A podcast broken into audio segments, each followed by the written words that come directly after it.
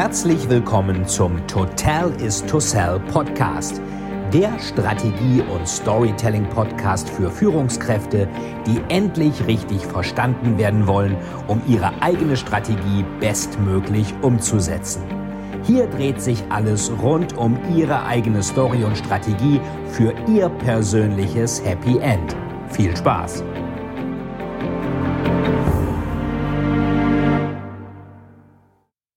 Einen schönen guten Tag. Ich freue mich, dass Sie wieder dabei sind beim Total is to Sell Storytelling Podcast. Wir haben uns letztes Mal ja ein wenig die Strategie schon mal angeschaut. Strategie ist ja der Weg zum Ziel. Wie schaffe ich es eigentlich, mein Ziel zu erreichen und das Ganze besser als andere? Entweder wenn es darum geht, ein Ziel zu kommunizieren Richtung Chef, Richtung Mitarbeiter oder auch Richtung Kunden, wenn ich etwas verkaufen möchte. Und heute schauen wir uns dazu mal an, wie eigentlich das strategische Wettbewerbsumfeld aussieht. Wer darüber mehr wissen möchte, es gibt von mir ein Buch Strategie, Plan, Erklären, Umsetzen. Das gibt es jetzt auch seit März als Hörbuch, ist bei Gabal erschienen, wo Sie jenseits von dem, was wir hier besprechen, eine Menge über Strategie lernen können, wie ich eine Strategie plane, wie ich eine Strategie erkläre, also eine Story dazu erzähle und wie ich die Strategie dann durch die Hierarchien hindurch verankere. Ich denke, das ist auch was Spannendes für Sie, um sich das mal anzuschauen. Unternehmensstrategie, das hatten wir ja schon gelernt, wäre ohne Militärstrategie nicht denkbar. Und ich glaube, ich schulde Ihnen noch eine Information und zwar zu dem Militärberater von Ronald Reagan. Der hat sich also angeschaut, wie verschiedene Unternehmen andere aus dem Markt gedrängt haben. Standard Oil zum Beispiel durch Preisnachlässe haben die also Unternehmen aus dem Markt rausgedrängt, dass die dann irgendwann nicht mehr zahlungsfähig waren. Und das hat dieser Stratege auf das Militär angewandt. Er hat diese, diese Wettbewerbsstrategie an der Rand Corporation gelernt und hat dann gesagt, wen wollen wir denn rausdrängen? Und das war in den 80er Jahren. Da wollte man natürlich die Sowjetunion aus dem Markt herausdrängen. Und der Markt, aus dem man die Sowjetunion herausdrängen wollte, das war das Wettrüsten zwischen USA und UdSSR. Und was hat Reagan gemacht? Er hat einfach ein Overspend gemacht, eine so eine Art Imperial Overstretch, wie man das nennt. Er hat sozusagen auch noch für die Verteidigung im Weltraum investiert, sein sogenanntes Star Wars Programm, SDI, Strategic Defense Initiative. Und das hat dann am Ende so viel Geld gekostet, dass die Russen gesagt haben, okay, wir geben auf, wir geben die DDR frei und wir ähm, ja, lösen die Sowjetunion auf. Also in dem Fall hat auch interessanterweise dann mal ein Militärstratege etwas von der Unternehmensstrategie gelernt.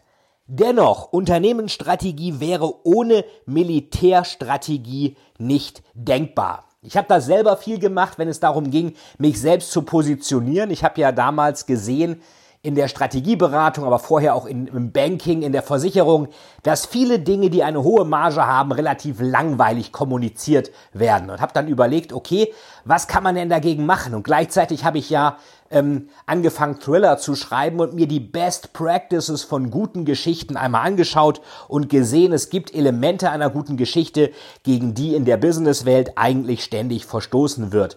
Und das muss ja nicht sein. Von daher habe ich da mal geschaut, welche Best Practices kann ich eigentlich in die Unternehmenskommunikation, in die Unternehmensstrategie einbringen. Und das habe ich sehr strategisch gemacht. Was ist mein Ziel? Wo möchte ich hin? Und was sind da die nächsten Schritte? Jeder von Ihnen, der ein eigenes Business aufbauen will, findet sicherlich auch da in meinem Buch Strategie, Plan, Erklären, Umsetzen einige Informationen dazu. Das heißt, die Militärstrategie, die haben sie auch in der Unternehmensstrategie immer drin. Und dieser durchaus martialische Duktus des Strategiebegriffs, der wird natürlich auch in der Unternehmenssprache weitergeführt, wenn auch nicht immer ganz korrekt. Man spricht ja auch davon, einen Markt zu erobern oder auch einen Wettbewerber zu besiegen. Manchmal liest man auch in der Presse Wettbewerber sturmreif schießen oder ein anderes Unternehmen feindlich zu übernehmen. Das klingt ja schon sehr nach Schlacht. Wobei, wir hatten es schon gesagt, Wirtschaft nicht automatisch Krieg ist, weil Wirtschaft immer dem Kunden dient und Werte schafft der Krieg dagegen keine Kunden kennt und Werte vernichtet. Was ist, was die beiden natürlich gemeinsam haben, ist, es geht immer um Territorium, es geht um ein Land, wo ich rein will im Krieg oder Territorium, was ich ergreifen will oder eine Festung oder irgendwas, dass ich den Feind dazu bringe, etwas zu tun. Und hier wollen wir sozusagen in die VIP-Lounge im Kopf des Kunden und da sichtbar sein am Türsteher im Gehirn, am Hypothalamus, an der Amygdala vorbei und dann die Großhirnrinde praktisch beeinflussen, dass dort unsere Stories auch wirklich funktionieren. Also es geht darum auch um Territorium, es geht die Vor um die Vorherrschaft im Kopf des Kunden. Und natürlich wollen dort alle hin. Von daher müssen Sie sich fragen, okay, wie komme ich denn da eigentlich hin? Was kann ich eigentlich machen? Strategie ist ja der Weg zum Ziel. Ich möchte irgendein Ziel erreichen und ich habe verschiedene Ressourcen, wie ich das machen kann. Nehmen wir mal an, Sie möchten auf einen Berg. Der Berg, den Berg zu besteigen, also oben auf die Spitze, gar nicht mal unbedingt besteigen. Einfach nur auf die Spitze des Berges kommen, das ist Ihr Ziel. So, was können Sie jetzt machen? Das hängt davon ab, wie viel Zeit Sie haben, wie fit Sie sind und wie viel Geld Sie haben. Das heißt, Sie sehen schon, es gibt Abstriche. Man spricht davon auch, auch dann von Trade-offs. Strategie ist immer mit Trade-offs verbunden, also Abstrichen. Was kann ich machen, was kann ich nicht machen und wo muss ich auf gewisse Sachen verzichten? Es ist schwer möglich, alles auf einmal zu machen. Also Sie können auf den Berg zum Beispiel zu Fuß hochlaufen. Das ist relativ günstig, dafür müssen Sie fit sein und Sie brauchen etwas Zeit. Sie können mit einem tollen Mountainbike hochfahren. Das geht schneller, ist wahrscheinlich ähnlich anstrengend, kostet aber mehr Geld, weil sie das Mountainbike haben, also haben müssen. Sie können mit der Seilbahn hochfahren. Das ist sehr bequem, kostet aber auch Geld und geht wahrscheinlich schneller. Aber sie sind oben nicht mehr so mobil wie mit dem Mountainbike und müssen sich an die Öffnungszeiten der Seilbahn halten. Sie können natürlich auch mit dem Fallschirm abspringen. Also Sie können mit dem Helikopter hochfliegen erstmal, das ist am teuersten, sind Sie auch oben und zwar ziemlich schnell wahrscheinlich. Sie können auch mit einem Flugzeug hochfliegen und mit dem Fallschirm abspringen. Dann kommen Sie also auf den Berg, auf die Bergspitze nicht von unten, wie man glauben würde, sondern eigentlich von oben, weil Sie abspringen. Und das könnte ein taktischer Schritt sein, wo der Wettbewerber nicht versteht, was sie vorhaben. Der denkt, ach, der fliegt da irgendwo in den Himmel, der hat ja ganz was anderes vor, als auf diesem Berg zu gehen. Das ist also auch möglich. Fallschirm, Flugzeug, Helikopter kostet natürlich auch mehr Geld.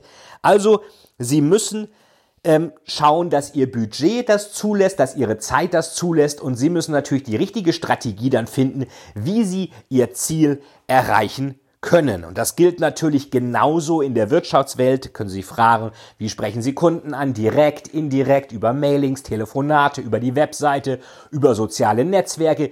Wie viel Budget haben Sie dafür? Wie eilig haben Sie das? Was ist Ihr Wettbewerbsvorteil? Da kommen wir gleich noch zu. Und wie können Sie da vorgehen?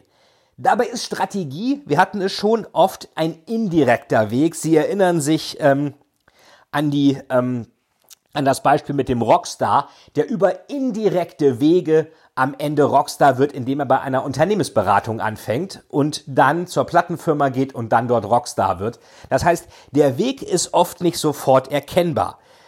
Strategie ist damit der Weg von der gegenwärtigen Realität zum sehnlichst erwarteten Ideal, zum Ziel. Und die einzelnen Schritte dahin, das ist ihre Taktik. Die taktischen Schritte, das hatten wir schon, sind nicht immer auf den ersten Blick erkennbar. Das hat uns ja schon Bruce Henderson, der Gründer der Boston Consulting Group, gesagt. Strategie ist die nicht auf den ersten Blick erkennbare Führung eines Systems über einen längeren Zeitraum. Wenn wir noch die Wettbewerbskomponente dazu nehmen, könnte man auch sagen, Strategie ist das Anstreben einer nachhaltig vorteilhaften Position gegen ein intelligentes Gegenüber. Also nachhaltige Anstreben einer vorteilhaften Position. Marktführerschaft, ist das eine positive oder eine vorteilhafte Position? Ja.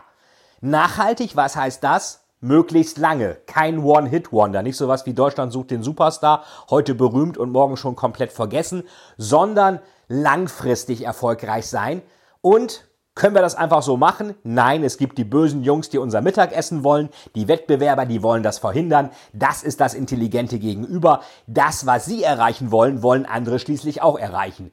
Der Wettbewerber will die Kunden von ihnen und sie wollen wahrscheinlich die Kunden vom Wettbewerber. Das heißt, das Ziel muss klar sein, die Strategie kann sich ändern und die taktischen Schritte können auch unklar sein. Sie, also der, das Gegenüber weiß nicht genau, was sie da vorhaben und das ist auch teilweise so gewollt, damit der Wettbewerb nicht weiß, warum sie das machen. Wenn sie dann bei der Beratung anfangen, um dann Rockstar zu werden, das ist ein taktischer Schritt, der einem im Unklaren lässt über das Ziel. Oder wenn sie zum Beispiel auf den Berg wollen, aber in ein Flugzeug steigen und mit dem Fallschirm abspringen, ist das auch ein taktischer Schritt, wo nicht ganz klar ist, warum sie das machen, wo das Ziel, das sie auf den Berg wollen, nicht sofort klar ist. Und wir hatten schon gesagt, Strategie ist eigentlich immer die Positionierung gegenüber dem Wettbewerb zu einer nachhaltig vorteilhaften Lage, aber es ist natürlich auch das Ziel, aus einem Teilmarkt ein Monopol zu machen. So, wenn wir uns jetzt mal anschauen, wer sind denn die Wettbewerber? Da geht, kann man sagen, jeder gegen jeden. Es gibt die Five Forces, die zeigen, wer eigentlich ihr Wettbewerber sein könnte. Nehmen wir mal an, Sie sind zum Beispiel eine Taxizentrale. So, jetzt gibt es in den Five Forces gibt es erstmal die Wettbewerber, die wollen Ihnen ihre Kunden widerspenstig machen. Dann gibt es die Kunden, die natürlich schauen, wo kann ich hin? Wer bietet mir das beste Angebot? Dann gibt es die Lieferanten. Sie brauchen ja irgendjemanden, der ihnen irgendwelche Sachen liefert oder bringt oder gibt, was sie für ihr Business brauchen. Dann gibt es neue Anbieter, die das, was sie machen, besser machen. Und dann gibt es Substitute, die das, was sie machen, ersetzen, wo man auf eine andere Art und Weise zum Ziel kommt.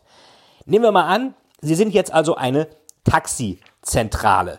Und jetzt könnte man sagen, wer sind denn dann Wettbewerber? Wettbewerber, also eine Taxizentrale, eine traditionelle, die, wo die Kunden anrufen und dann ein Taxi bekommen. Wer sind ihre Wettbewerber? Ihre direkten Wettbewerber mit ähnlichem Geschäftsmodell? Andere Taxizentralen. Da gibt's den Taxiruf, da gibt's in Berlin zum Beispiel Würfelfunk, weiß der Teufel was. Das sind ihre direkten Wettbewerber. Lieferanten, wer sind ihre Lieferanten? Lieferanten sind ähm, diejenigen, die sie brauchen, damit sie ihr Geschäft überhaupt betreiben können. Das können zum Beispiel unabhängige Taxiunternehmen sein, die für sie arbeiten. Das können Leute sein, die in ihren Callcentern sitzen. Das kann die Infrastruktur sein. Das können Telefone sein, Computer, Internet, Kabel, was auch immer. Dann die Kunden. Wer sind die Kunden? Die Kunden sind Leute ganz einfach, die Taxi fahren wollen. Die rufen bei Ihnen an, das können äh, private Kunden sein, die wollen im Urlaub zum Flughafen. Das können auch Geschäftskunden sein, wie eine Unternehmensberatung, die ebenfalls zum Flughafen will, aber eben um Business zu machen. So, und jetzt gibt es neue Anbieter, die das irgendwie anders machen. Die vielleicht auch eine Taxidienstleistung anbieten, aber anders und vielleicht sogar besser. Disruption, Innovation. Das ist zum Beispiel MyTaxi. Hatten wir ja schon genannt. Was macht MyTaxi anders? Sie können über die App bestellen, Sie müssen nicht anrufen, Sie wissen, wo der Taxifahrer ist, Sie können mit dem Taxifahrer sprechen, Sie können den Taxifahrer bewerten, Sie selbst werden übrigens auch bewertet von den Fahrern, ob Sie da ein netter Kunde sind, ob Sie zuverlässig sind, ob Sie nicht zwei Sekunden vorher stornieren und Sie können bargeldlos mit PayPal, Kreditkarte oder wie auch immer zahlen. Also schon ein ziemlich guter Vorteil. Das sind also neue Anbieter, Uber zum Beispiel auch, äh, wo jetzt der Börsengang demnächst vor der Tür steht. Ähm, Uber ist ebenfalls so ein Wettbewerber, der eigentlich ein, was man so Ride-Hailing, Ride-Hailing Service nennt. Also ich biete Fahrten an, wo ein Fahrer fährt. Das wäre also ein indirekter Wettbewerber, neuer Anbieter, der die gleiche Dienstleistung, irgendjemand fährt mich von A nach B, anders und meistens, wenn es disruptive Innovation ist, besser anbietet. So, und dann gibt es noch die Substitute. Und viele fragen sich immer, was ist denn der Unterschied zwischen einem neuen Anbieter und einem Substitut? Ein Substitut erfüllt für Sie das gleiche Ziel. Meinetwegen beim Taxi, Sie wollen von A nach B. Macht ein Substitut auch. Aber nicht mit dem gleichen Geschäftsmodell, nicht auf die gleiche Art und Weise. Also da ist vielleicht kein Fahrer, der Sie fährt. Was könnte also ein Substitut sein? Das könnte Drive Now sein. Sie haben also praktisch einen Leihwagen. Das könnte auch Sixt sein. Da kommen Sie auch von A nach B mit einem Auto. Car2Go könnte es auch sein. Enger gefasst wären das diese drei. Car2Go oder Sixt oder Drive Now oder Avis oder Europcar oder weiß der Teufel wer. Das kann aber weiter gefasst jeder sein, der Sie, der Ihnen Mobilitätsdienste anbietet, der Sie auch von A nach B bringt, aber anders. Zum Beispiel die Bahn. Da fährt ein Lokführer, der fährt aber hunderte von Leuten und nicht nur wie ein Taxifahrer ein. Das kann die Straßenbahn sein. Das können auch Sie selbst mit dem Fahrrad sein. Mit dem Fahrrad kommen Sie auch von A nach B. Aber Sie können nicht so viele Sachen mitnehmen. Sie sind langsamer. Sie werden nass, wenn es regnet. Das heißt, die Zielerreichung Ihres Ziels von A nach B zu kommen, ist wieder mit Abstrichen, mit Trade-offs verbunden. Das heißt, Sie erreichen Ihr Ziel. Sie können auch zu Fuß gehen. Sie erreichen Ihr Ziel, aber eben anders. Das ist das Wettbewerbsumfeld, was Sie sich anschauen müssen, um zu sehen, sind Sie eigentlich einzigartig oder sind Sie das nicht? Was Sie als nächstes tun sollten, ist, sich mal das Umfeld anzuschauen. Was macht also der Wettbewerb? Five Forces. Was kann noch alles passieren? Welche Wettbewerber kennen Sie? Welche kennen Sie noch nicht? Und was könnte als nächstes passieren? Und was Sie dann machen sollten, ist nach innen in die Organisation zu schauen. Haben Sie eigentlich die Möglichkeiten, sich neu zu erfinden? Meinetwegen eine Taxizentrale. Kann die mal eben eine Art MyTaxi werden? Die Taxizentralen haben MyTaxi nicht so ganz geglaubt, dass das funktioniert, haben dann ihre eigene Taxi-App gegründet, die aber natürlich längst nicht so erfolgreich war, weil MyTaxi zu der Zeit schon sehr viele Kunden hatte.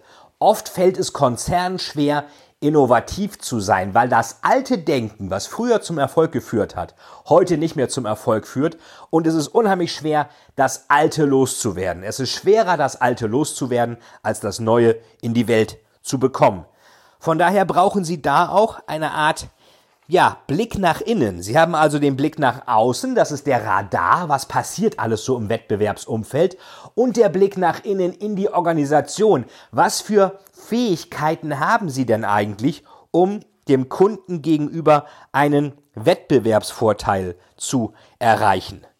Und vielleicht nehmen Sie sich einfach mal, wo immer Sie jetzt gerade sind, ob Sie das im Auto hören oder unterwegs oder zu Hause, überlegen Sie mal, was eigentlich gute und schlechte Unternehmen ausmacht. Was machen gute Unternehmen richtig? Was macht vielleicht Apple richtig oder hat richtig gemacht? Was macht Audi richtig? Was macht Volkswagen? Was macht BMW? Was macht Siemens? Was macht Miele? Oder was machen Unternehmen falsch, die jetzt nicht so viel Erfolg haben? Was äh, führte zum Misserfolg lange Jahre von Opel? Was war das Problem bei Schlecker? Schlecker gab es jetzt Haftstrafen für die Kinder des Gründers. Ähm, die hatten auch mal den Slogan For You vor Ort. For you, also für dich, vor Ort. Ähm, und als sie dann pleite waren, schrieb die Financial Times Deutschland vorbei. Also for you, vor Ort, vorbei. Auch ein toller Slogan. Financial Times Deutschland ist leider jetzt mittlerweile auch pleite, aber Schlecker sagte dann, sie haben diesen Slogan genommen, um bei der bildungsfernen Schicht verstanden zu werden. Kann man sich natürlich sagen, okay, das ist ja ein großes Kompliment an alle, die bei Schlecker einkaufen. Wir sind also automatisch bildungsfern. Der frühere Chef von Pro7 äh, ist gefeuert worden, weil er in einem Analystencall sagte, ja, wir haben leider nicht die Kunden, die so viel zahlen wie die Kunden von Netflix, die mal eben 9 Euro oder 10 Euro pro Monat locker machen. Unsere Kunden sind ja leider nur die Armen und die Dicken. Das heißt, Privatfernsehen, Kunden sind die Armen und die Dicken. Ähm, kann man sich drüber streiten, ob das stimmt. Aber es ist natürlich, wenn der das so sagt, eine Beleidigung des Kunden. Ihr seid die Armen und die Dicken und am Ende vielleicht auch noch die Doofen und er musste dann seinen Hut nehmen. Und überlegen Sie einfach mal, welche Unternehmen waren positiv und welche waren negativ in der Diskussion und was haben die denn gemacht? Da gibt es meistens ein gewisses Framework, wo man sehen kann, die einen machen es gut und die anderen machen es schlecht. Und ähm, gute Unternehmen sind meistens klar positioniert, wissen, was sie im Wettbewerb anbieten müssen, was sie besser anbieten müssen als andere, haben eine gute Story dazu, während die, die relativ eigenartig aufgestellt sind, ähm, das oft nicht haben oder über Dinge stolpern, die natürlich dann hinderlich sein können. Bei Schlecker war es so, das war eine gewisse Hybris auch von Seiten des Gründers, der, obwohl er ein Milliardenunternehmen hatte, immer noch als eingetragener Kaufmann fungiert hat. Das ist äh, eigentlich bei Firmen, wenn man irgendeine Currywurstbude oder ein Kiosk betreibt, hat man das. Vielleicht meinte er auch, wenn er das macht, er haftet mit seinem gesamten Vermögen, das ist dann irgendwie seriöser oder ehrenvoller. Aber das war natürlich eine ähm, Situation, wo das ganze Unternehmen nur auf eine Person ausgerichtet war. Und dann ist das Unternehmen natürlich auch ähm, irgendwie begrenzt intelligent, weil eine Person weniger intelligent ist als die Weisheit der vielen. Von daher schauen Sie mal, was sind gute Unternehmen, was sind schlechte Unternehmen und was können Sie von beiden lernen. Vielen, vielen Dank, dass Sie wieder bei dieser Folge mit dabei waren. Wenn Ihnen die Folge gefallen hat, würde es mich sehr freuen, wenn Sie mir eine Bewertung bei iTunes hinterlassen, damit ich sehen kann, ob Ihnen diese Folge geholfen hat und damit ich noch mehr Menschen bei ihrer Story unterstützen kann. Jetzt wünsche ich Ihnen noch einen erfolgreichen Tag und wir hören uns beim nächsten Mal. Ihr Veit Etzold.